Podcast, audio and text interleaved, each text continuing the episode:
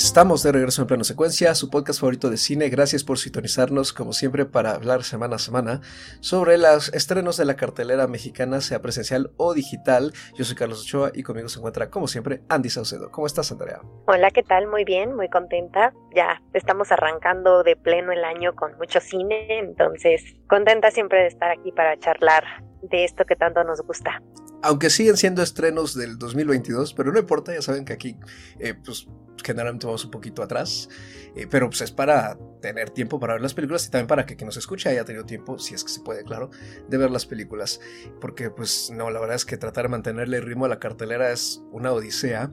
Pero antes de seguir, como siempre, también aquí en el panel, Anita Escárcega. ¿Cómo estás, Anita? Hola, muy bien, muy contenta de estar otra semana más platicando de cine y pues sí, empezando el año, aunque sea con estrenos del año pasado, pero bueno, también la cartelera va atrasadita, entonces vamos bien. Y se va a poner un poquito más pesada conforme avance este enero y febrero, pero ya lo irán viendo, tenemos prácticamente agenda llena ya.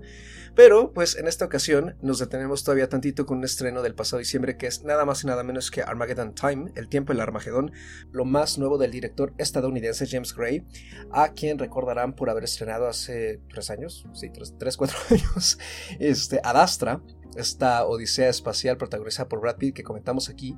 Y también, antes de esa película, estrenó La Ciudad Z, que pues si bien pasó muy desapercibida, se estrenó en México en su momento, es de amplio reconocimiento en general en el mundo de la crítica digital. Y pues en esta ocasión regresa con este drama que es un coming of age, ambientado en el año de 1980 en Queens, Nueva York, en el que nos cuenta la historia de un niño de ascendencia judía llamado Paul y de su familia y de algunas experiencias por las que él pasa, en general no muy positivas, que poco a poco lo van obligando a crecer y salir de una especie de burbuja de ensoñación y un poco de privilegio del que él goza después de que se hace amigo de un chico con bastantes problemas que es de raza negra en una escuela pública y también trata pues de sobrellevar la relación con sus padres, así como de pasar tiempo con su abuelo, quien parece ser está enfermo. Todo esto acompañado por una especie de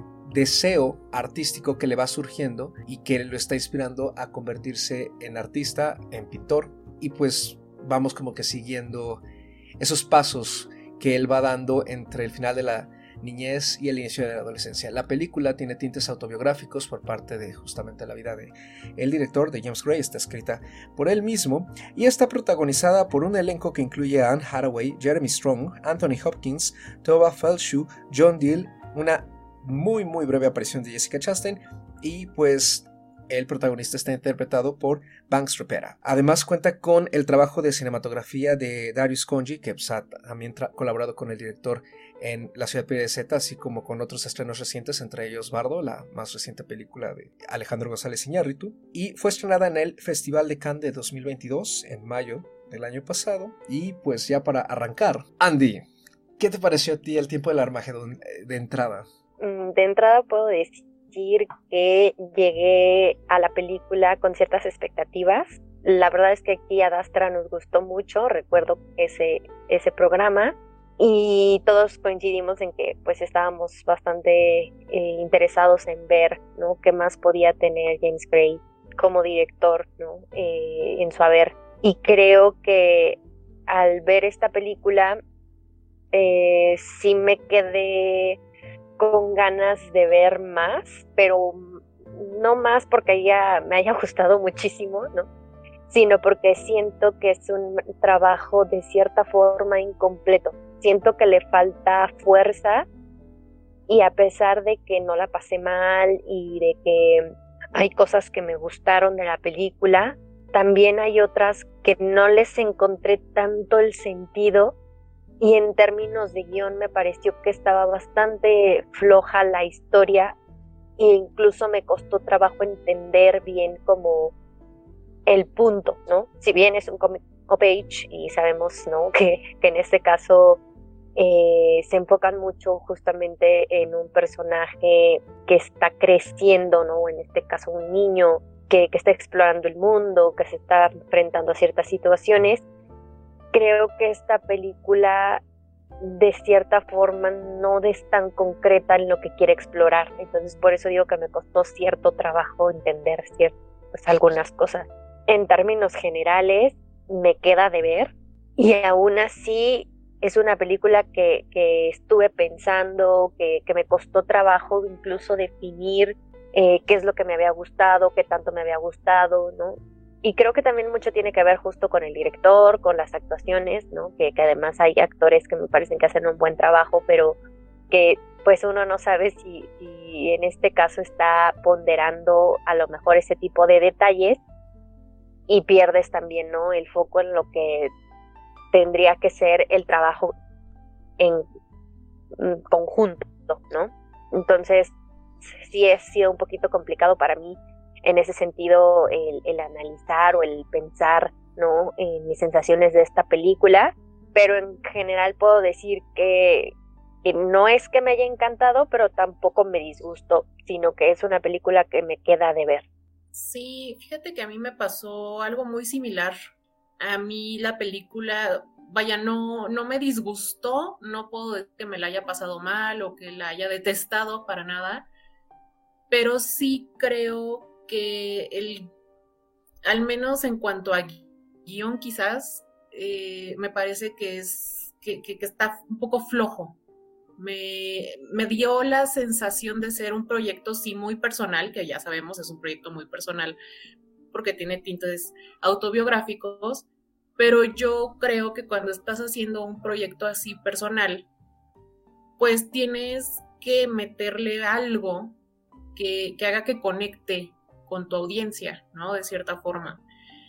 Y creo que eso es lo que le falta a la película. Creo que le falta contundencia.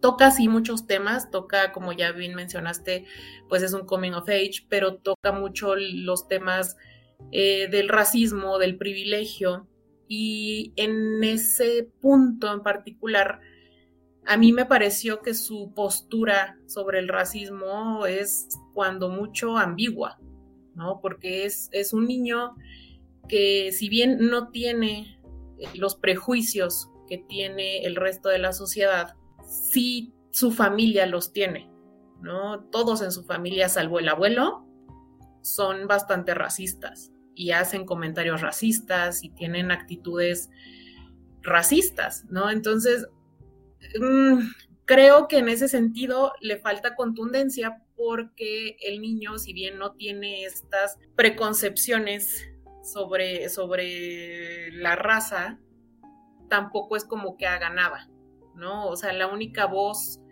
como conciencia que tiene es la voz del abuelo, pero vaya, no, no hay como una consecuencia real sobre el niño, al menos no, no lo vemos. Entonces, en ese sentido, a mí la película, yo puedo decir que cuando salí del cine, cuando salí de la sala de cine, yo sentí que había como un despropósito, ¿no? O sea, no entendí cuál fue el punto de la película, qué fue lo que me quiso decir más allá de, de ponerme una, una Polaroid de la, de la infancia de este niño, ¿no? O sea, más allá de eso, no, no lleva a ningún lado, no te lleva a ninguna parte, al contrario, ¿no? Es como de, pues sí, el mundo es injusto, la vida es injusta, el racismo existe y pues ya, fin, ¿no? Entonces, a mí por eso también puedo decir que no, no conecté yo con la película para nada, creo que me quedó a deber también, me quedó un poco pues sí, lo sentí flojo, pues, ¿no? Entonces, eh, me ha costado también trabajo como calificar la película, por lo mismo, de repente digo, bueno, me gustaron algunas cosas, pero hubo otras que no, o sea, me he estado debatiendo bastante y la he estado pensando bastante y la verdad es que sí sigo como pues un poco fría al respecto. Yo también estoy igual en general, creo que la película tiene algunos puntos muy buenos y momentos muy buenos y creo que lo que tú destacaste, Andy, de el elenco y las actuaciones, eh, particularmente Strong y Hopkins, creo que son a los que se les da mucho más que hacer. Creo que Haraway está algo desperdiciada. Y de hecho creo que está puesta en un papel muy similar al, al, que vimos que interpretó hace poco también en Dark Waters con Mark Ruffalo, el de una especie de esposa que se dedica al hogar. y nada más a regañar un poco o a estar afligida. ¿no? O creo que la verdad eh, es un papel que a ella no le hace lucir mucho. Y las actuaciones del elenco infantil eh, yo las sentí irregulares, creo que van mejorando conforme avanza la película, pero de entrada a mí me parecieron como poco naturales. Pero el elenco en sí funciona, entonces de alguna manera hay ciertas escenas en las que creo que ellos se desarrollan mejor, que creo que son justo las escenas que más eh, se me quedaron grabadas, ¿no? O en las que cierta parte de la esencia o el propósito de la película está más latente, pero sí creo que hay otras en las que no lo es tanto. Y creo que lo que yo noto con Armageddon Time es que es una película bastante desenfocada, porque quiere contar y examinar varias cosas, varios temas complejos en sí mismos, en un lapso de tiempo pues bastante contenido y termina haciéndolo de forma muy superficial, creo yo. Vamos, o sea, hay películas que también logran examinar varias cosas aparte de, digamos, avanzar la trama, pero creo que aquí hay como cierto contraste y esas escenas se terminan como peleando por tener más eh, atención, digamos, que otras.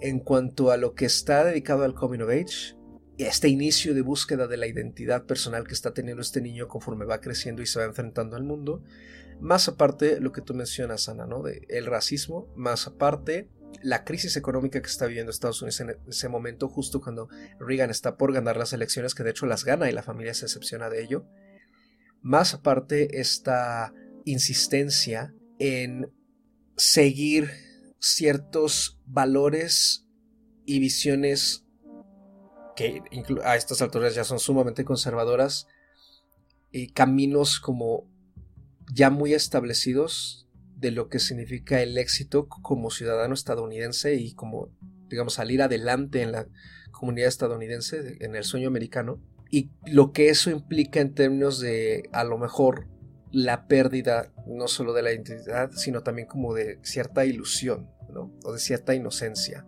que tiene que ver con lo que tú acabas también de decir, ¿no? Que el mundo es cruel, el mundo es injusto, el mundo es malo y el mundo es feo, ¿no? Así como le decía Frollo a Quasimodo en, en su canción en la película de Disney. Entonces, son temas muy interesantes por sí solos, ¿no? Y se pueden juntar bien, pero más bien es esa mezcla la que creo que no me termina de cuajar del todo. Y esa falta de contundencia que tú dices, Ana, también yo la siento y tú también lo dijiste, Andy, ¿no? Que le falta como fuerza al guion. Sí, yo también lo sentí muy blando en general. No me queda muy, muy claro exactamente hacia dónde nos quiere llevar, salvo quizá esta especie de nostalgia también que está muy de moda, digamos, ahora con, ya lo hemos dicho aquí en este programa en episodios previos, ¿no? Esta exploración que están haciendo ciertos directores de cierta generación ya más madura, eh, sobre sus infancias y sobre lo que los llevó a acercarse al mundo del cine. Aquí Grey es un poco más discreto y menos obvio, como que Branagh, por ejemplo, con Belfast, y disfraza a su protagonista, le pone el interés que sea la pintura y el arte y no tanto el cine, pero pues en sí es, digamos, el mismo aparato narrativo, ¿no? El motor que mueve al personaje. Entonces, no es algo a, donde se le pueda rascar quizá mucho, salvo que el foco de la historia se despegue un poco de este protagonista y nos lleve hacia otros lados, más como lo hizo justamente Cuarón con Roma, ¿no? Que los niños sí forman parte de la película, pero el foco claramente no está en ellos, ¿no? Y es mediante otro personaje que se pueden explorar cosas de una forma mucho más completa, diría yo. ¿no? Entonces creo que esa película adolece de esta especie de nostalgia como infecciosa que hay eh, por explorar eh, la niñez, que vamos, no tiene nada malo, o sea, hay otras películas que también lo hacen, pero creo que no se sale mucho del molde que estamos viendo actualmente y quizá también por eso no, creo que la sensación que deja es un poco de, bueno, y, que creo que se enlaza con lo que ambas han dicho, ¿no? Eh, fuera de repasar esto y quizá los momentos que forjaron al director, ¿qué más eh, nos quiere decir? Porque no dice mucho eh, del resto. y además se queda en, un, nivel de cierta comodidad, ¿no? Es una película que no se arriesga mucho a pesar de que tiene temas que podrían haber sido eh, mejor desarrollados, ¿no? Y, a lo mejor crear un poco más de conflicto, algo que mencionaba Ana, es justamente este contraste que hay entre la época, ¿no? Los temas que toca la familia, ¿no? En la mesa, que muchos tienen que ver justamente con eh, expresiones racistas, con temas incluso eh, de religión, ¿no? En, este caso cuando se habla de, de judíos, de incluso pues, de las guerras, todo este tipo de, de, la exterminación, todo este tipo de temas, ¿no? E incluso de la educación hacia los hijos, de lo que es bueno, de lo que es malo, de lo que es el éxito.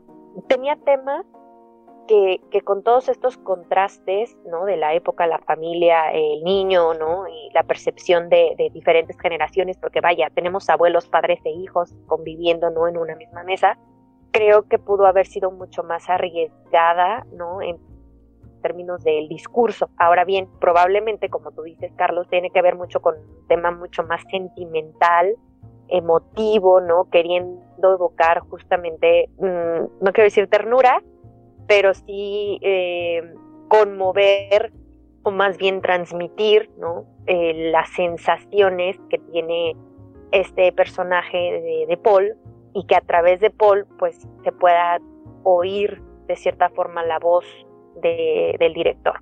Pero creo que si bien se respeta mucho que es un trabajo muy personal y que esa haya sido la intención de ser así, hace que uno no, sienta, y no sé si ahí también influye mucho que, por ejemplo, a mí el actor que hace de Paul no termina por convencerme, no termina por, por, eh, transmitirme incluso.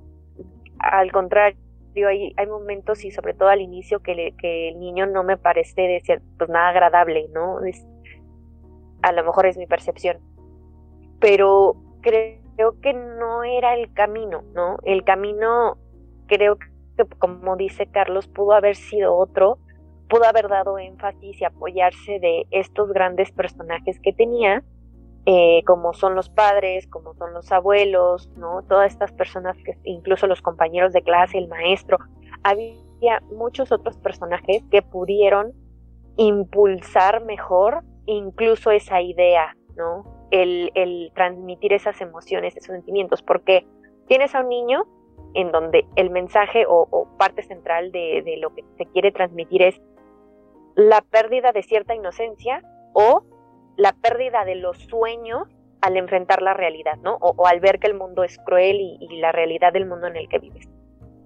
¿Qué mejor manera que a través de esos adultos, de esas personas que viven en esa realidad, ¿no? Que, que ya pasaron ese momento en su vida y que están atrapados en esa realidad, ¿no? Fuera de todos los sueños, con, con muchas eh, frustraciones, con muchos eh, antivalores, con dobles discursos. Creo que se podría haber aprovechado mucho más tanto el, accionar de sus personajes secundarios como su discurso, como el guion, ¿no? Y hubiera sido eh, un mensaje mucho más poderoso que el que tiene porque se queda muy sencillo, se queda muy básico y lo único que haces es irte con esta sensación de, de, ah, ok, es un niño creciendo, o sea, creo que no pasa a más, incluso me atrevería yo a decir que puede dar un mensaje equivocado, ¿no? Porque vemos al chico enfrentarse a dos situaciones bastante delicadas que conllevan ciertas consecuencias. La primera es cuando está en el baño de la escuela con este chico de color, empiezan a fumar algo que no saben qué es. Y el segundo es hacia la recta final de la película, cuando está con este chico de color, y él, de él surge la idea de robar una computadora para venderla y luego fugarse a Florida. Tienes dos situaciones en donde sabes que va a acabar mal y que debe de haber a lo mejor o una lección muy dura de fondo, ¿no? En donde el niño de verdad enfrente una realidad y una consecuencia que lo trastoque de, tal forma que ese sueño o los sueños que él tenía, pues de verdad se vean eh, destruidos prácticamente por esa realidad.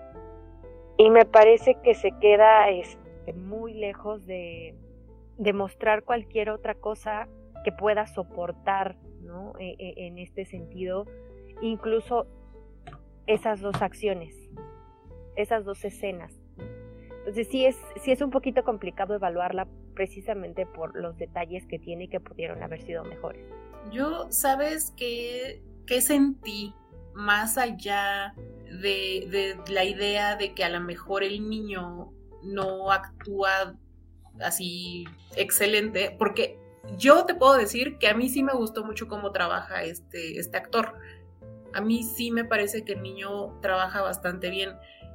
Yo lo que sentí, más allá de su actuación, más allá de que falte conflicto en el guion, porque vaya, en la historia sí hay conflicto. Lo que a mí me, me parece que es el, el meollo del asunto es que el personaje del niño no está bien escrito.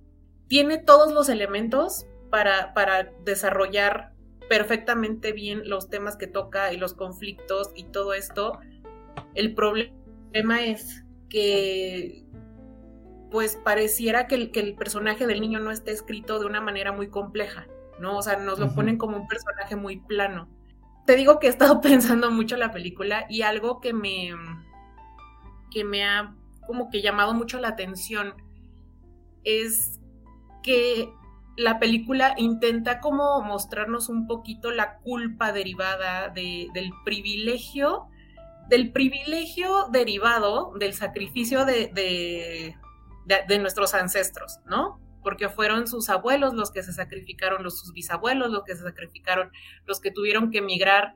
Y gracias a eso es que ahora este niño tiene las oportunidades que tiene y puede ir a una escuela privada, etc.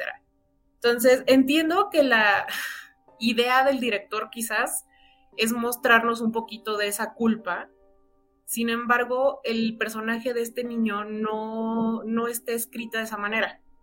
Y yo lo puedo ver eh, en, varios puntos de la película que me parece que no hay una introspección en la escritura de su personaje. Por ejemplo, cuando el abuelo fallece, ¿no? O sea, nos ponen toda la primera parte de la película como que su abuelo es así la persona más importante en su vida, ¿no? Es como su mejor amigo y de repente el abuelito se muere y no vemos cambio en el niño, no, no, no parece afectarle en nada. Y hacia el final de la película, cuando meten a su amigo a la cárcel, lo mismo, ¿no? O sea, no pareciera que el niño cambió en nada. Entonces a mí me es muy difícil entenderla como un coming of age, porque pues, ¿cuál coming of age? O sea, no aprendió nada. ¿no? O sea, no cambió nada el niño.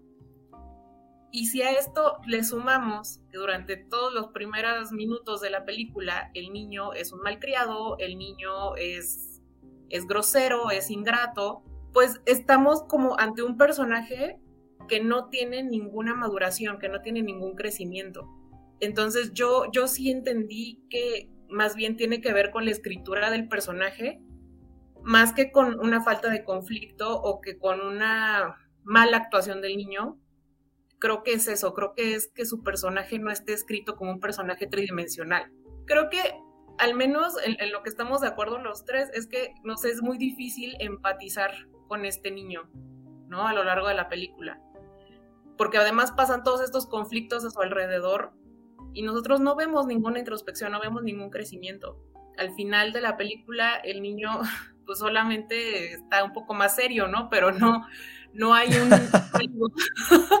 no hay un algo que nos diga, ah, este niño ya creció, este niño ya cambió, ya aprendió una lección de vida. No, no, no aprende nada, ¿no? O sea, ay, no sé, o sea, yo, yo siento que es eso, siento que es eso y eso es como mi gran problema con la película en general. Y es por eso que se siente también este despropósito y que está un poco desenfocada porque sí tiene los elementos, pero ahí faltó y creo que es un elemento muy importante el que falta, ¿no? Sí, fíjate que yo no lo había pensado así, pero creo que le has dado un poco al clavo, ¿no? Que justamente es a partir del niño como está escrita toda la perspectiva de la película y que a lo mejor es justamente ahí donde le hace falta un redondeo distinto para que los temas complejos que rodean al personaje funcionen de una mejor manera o tengan más fuerza. A mí algo que me gusta de la película y que podría decir que le admiro un poco a Grey es que a diferencia de lo que hemos visto con por ejemplo Branagh en Belfast, me parece que hay una intención de reflexión que tiene que ver con esto que tú acabas de decir, ¿no? De la cierta culpa a partir del uso de un privilegio y de estar quizá en una posición eh, no necesariamente de poder, porque la familia no tiene para nada una posición sumamente acomodada como el niño creía tener, pero sí una posición que es mejor que la de alguien más, ¿no? Así de sencillo. Y creo que el director sí tiene la intención de reflexionar al respecto e incluso nos pone a un personaje que, como bien acabas de describir tú, Ana, ¿no? Es malcriado, es ingrato, es difícil empatizar con él. Y digamos, como que no busca presentarse en este proxy que él está manejando, pues como una santa paloma, ¿no? Que yo sentí mucho que fue lo que pasó con Belfast, que ahí el niño es un santo y todo es bonito, o sea, todo es bonito y precioso y el, digamos, el factor externo que crea el conflicto, que es, eh, pues, las revueltas de The Troubles, pues el niño termina la revuelta por, porque casi, casi, o sea, ahí estaba caminando, ¿no? Pero no porque el niño hubiera también, a lo mejor, se hubiera metido en eso de forma intencional, o fuera un niño inestable, algo así. No. O sea, ahí el niño es una santa paloma a la que las cosas le pasan, ¿no? Aquí no. Aquí el niño es, digamos, un agente muchísimo más activo en los sucesos que le generan consecuencias, ¿no? Que tiene que, digamos, aceptar. Pero es justamente en la aceptación de las consecuencias donde creo yo que no está tan bien escrito, porque en efecto parece ser que las cosas pasan y pues al niño es como, lluvia, ¿no? Ah, bueno, me mojé, pero pues me voy a secar en tres minutos, entonces, pues ya, ¿no? Y a mí también eso me deja como con cierta incompleción, porque no me dejó disfrutar o conectar justamente con ese viaje interno, esa introspección que tú mencionas. Sin embargo, o sea, veo la intención y en todo caso me parece que la película tiene, digamos, cierta sustancia un poco más rica. Lo triste es que creo que no hace mucho con ella, ¿no? Entonces, aunque está la intención ahí, creo que eh, la película no termina de ejecutarla muy bien. Y lo veo también con ciertos sucesos, ¿no? Que, que pasan, que tiene que ver, por ejemplo, con la crisis económica a la que se están enfrentando y al mismo tiempo con el meterse a este mundo elitista de esta escuela muy famosa eh, que se llama Forest Manor y que, pues sí, eh, es, digamos, patrocinada, de cierta manera recibe mucha financiación por parte de la familia Trump, que está empeñada, por ejemplo, en crearles una visión del mundo muy particular a su estudiantado, ¿no? Un poco como lo que repasamos recientemente con el hoyo en la cerca, ¿no? O sea, de que piensen de una manera de que solamente se enfoquen en cierto tipo de posiciones sociales, ¿no?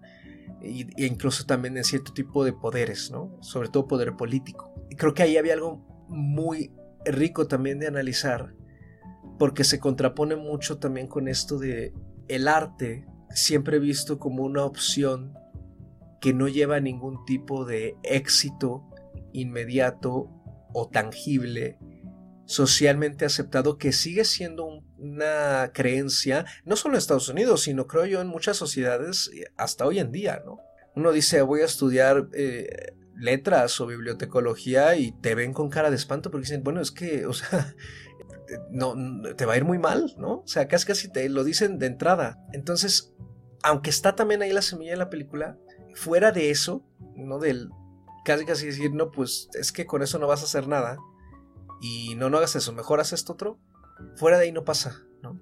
Y entiendo que a lo mejor el protagonista, al ser un menor de edad, pues todavía no podría tener quizá una mayor introspección respecto a eso, a su futuro, ¿no? Porque los niños de esa edad no pensamos, la verdad, mucho en el futuro, ¿no? Cuando teníamos esa edad. Pero tampoco se ve que lo que sí le afecta directamente, pues le deje alguna especie de marca, ¿no? En todo caso, a mí algo que me sacó mucho de onda es que terminé empatizando más con los padres. Y sobre todo con el personaje de Jeremy Strong, que me parece que es uno de los mejores trabajados, además de que él da una actuación estupenda. Y sí creo que, aunque todo esto que estamos comentando está ahí, el hecho de que son lecciones que nos da el padre, que es escritas desde la perspectiva de un hombre adulto con cierta experiencia de vida ya, aunque suenan fuertes y tienen un grado de verdad y de potencia que sí se puede quedar grabado en el espectador al salir de la sala de cine, vamos, creo que ahí está escrito justamente desde una posición de introspección a posteriori, pero no vemos como tal que el personaje lo entienda, ¿no? El protagonista, o sea, se lo dicen.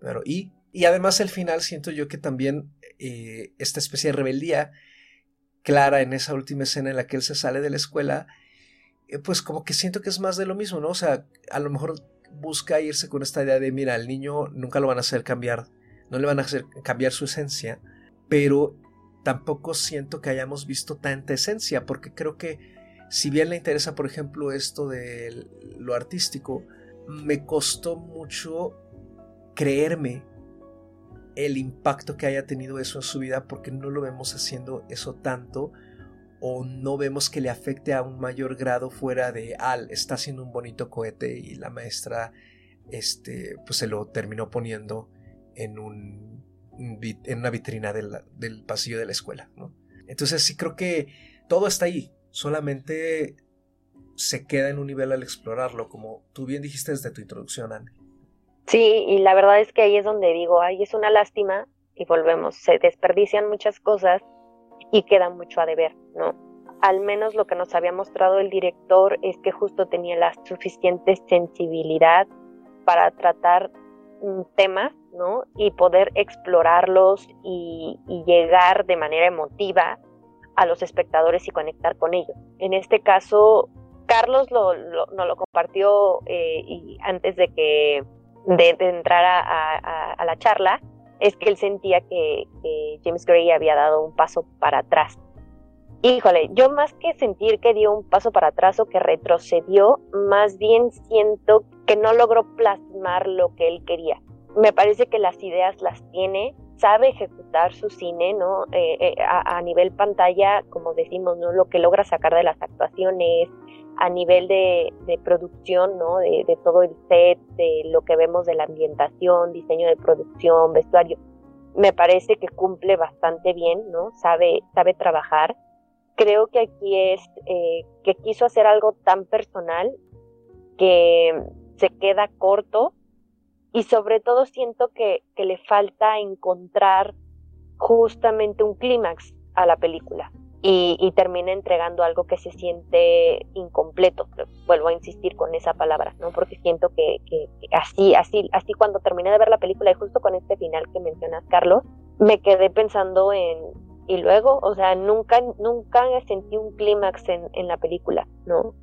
Y creo que también se necesitaba justamente para que todos los personajes alrededor de él entraran en ese clímax y pudieran explotar, a lo mejor si bien eh, como un drama mucho más familiar, pero eso es lo que le hacía falta a la película y siento que su visión mm, no, no, le permitió entender ¿no? ¿Qué, qué es lo que realmente necesitaba para poder entregar un trabajo mm, redondo como lo había hecho antes. Entonces, sí, o sea, es, es algo que, que me genera bastante conflicto me parece que, que no demerita, ¿no? En, este caso, lo que ha hecho James Gray como director y no es que yo vaya a dejar de ver sus películas, al contrario, creo que, que esta película podría ser pues, un punto también para que él vuelva ¿no? a, replantear qué es lo que quiere hacer con, con, su cine y con sus propuestas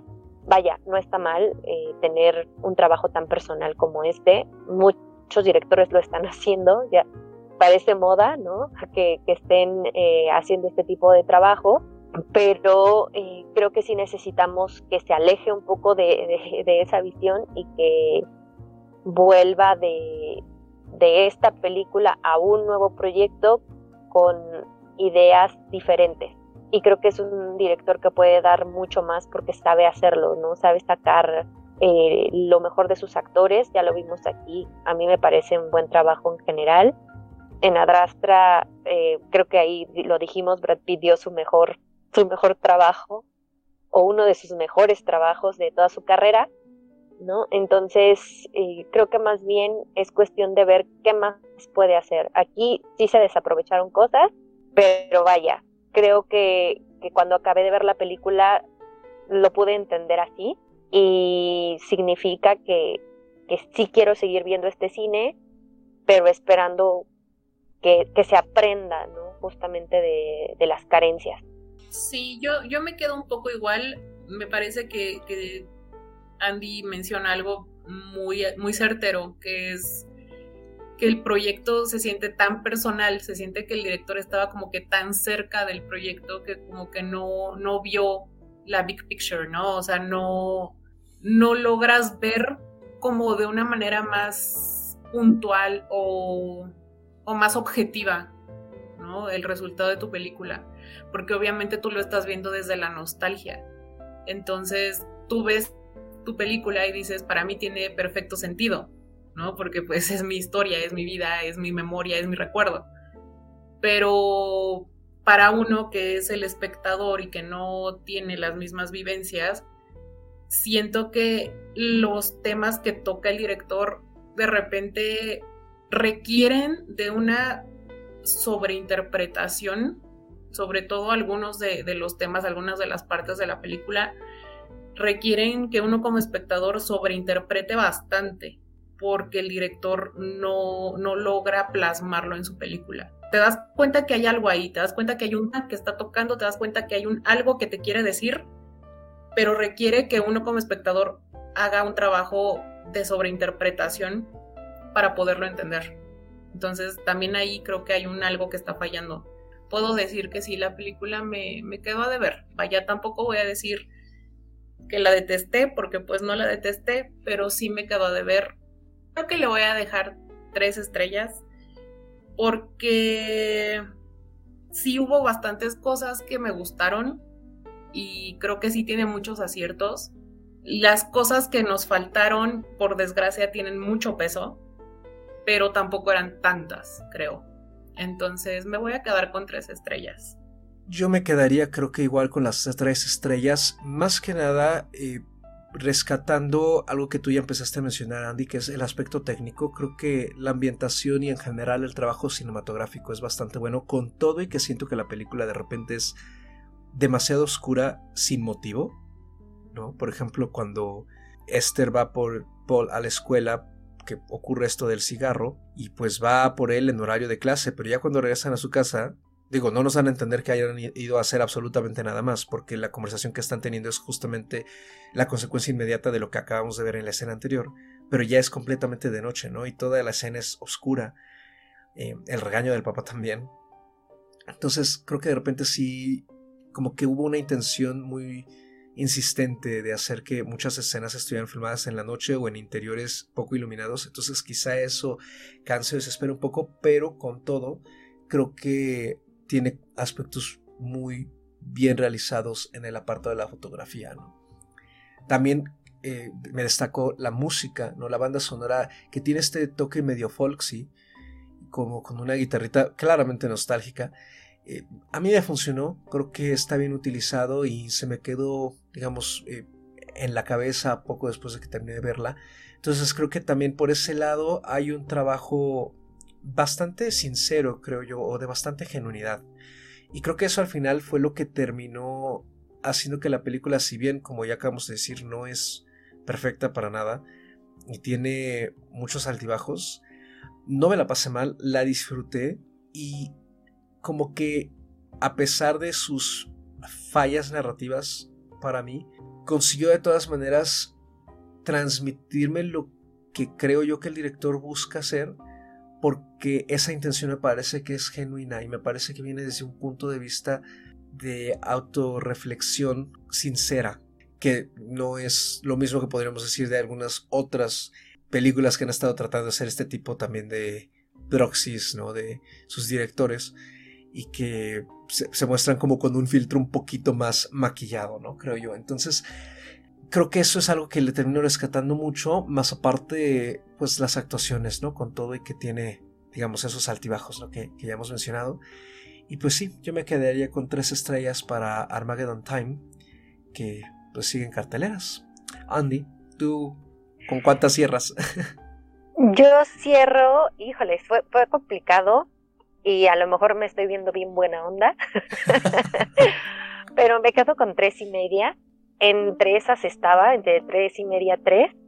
Al final creo que siempre me mantuve más o menos en las tres y media, entonces eh, yo espero que de aquí sea hacia arriba los siguientes trabajos de, eh, James Gray para que podamos seguir disfrutando de, todo lo bueno que, nos puede ofrecer este, este director. Cada quien podrá decir qué tanto disfrutó o no, o qué le pareció justamente esta película, si están de acuerdo con nosotros o no. Creo que por ahí la crítica sí la sí está más o menos de acuerdo con nosotros, porque justo no llegó a, temporada de, premios, pero híjole, puede haber alguien que, que sí eh, a lo mejor haya conectado mucho más que nosotros con, con este trabajo. Y pues con eso termina esta breve discusión sobre Armageddon Time, el tiempo del Armagedón, que toma su título de una canción de The Clash, que yo no sabía, pero por lo visto la canción suena varias veces a lo largo de la película. Yo no recuerdo haberla escuchado durante el metraje, entonces me vengo enterando. Pero vamos, esa es, digamos, la explicación detrás del misterioso título que parecía ser que no tiene tanto que ver Creo que ahí la metáfora está un poquito rebuscada con lo que busca hacer, pero bueno, cada quien, ¿no? Y pues sí, como dije, continúan carteleras. Y pues ya nada más para cerrar este episodio, como siempre, nuestra recomendación del día, que Anita, tú traes algo primero.